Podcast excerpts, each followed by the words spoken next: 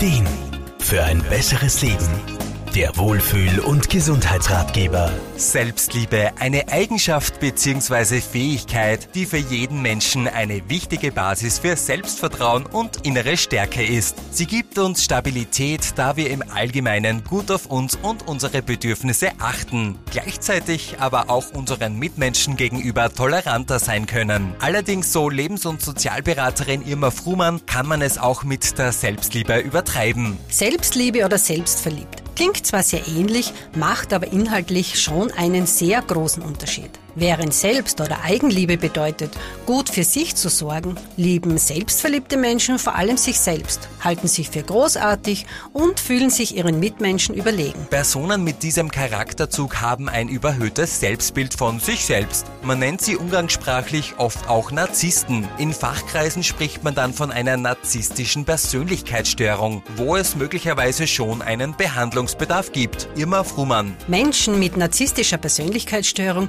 zeigen meistens ein sehr dominantes Verhalten und neigen auch dazu, Menschen in ihrem Umfeld schlecht zu machen. Eine Mischung, mit der man nicht gerade den ersten Preis für Beliebtheit gewinnt. Allerdings so ein kleines bisschen Narzisst darf schon in einem selber auch stecken. Denn mit einem gesunden Ausmaß kommt man oft sogar ein bisschen besser durchs Leben. Man spricht hier vom sogenannten positiven Narzissmus. Menschen mit diesem Charakterzug unterscheiden sich durch ein stabiles Selbstwertgefühl. Sie bleiben auch nach Rückschlägen anderen Menschen zugewandt und machen nicht andere für ihr Scheitern verantwortlich. Moderate Narzissten sind ja meistens unglaublich begeisterungsfähig und stecken damit oft auch ihr Umfeld an, was gerade bei Teamarbeiten von großem Vorteil sein kann. Ja, und meistens können sie auch mit Druck und Stress besser umgehen. Also ein gewisses Maß an gesunden Narzissmus hat durchaus seine Vorteile. Geht es aber darüber hinaus, dann besteht allerdings Handlungsbedarf. In einer professionellen Therapie lernen Betroffene ihre Gefühle und Verhaltensweisen zuerst zu erkennen, in weiterer Folge Schritt für Schritt zu verändern, um schließlich wieder eine befriedigende Beziehung zu ihren Mitmenschen, aber vor allem auch zu sich selber aufzubauen.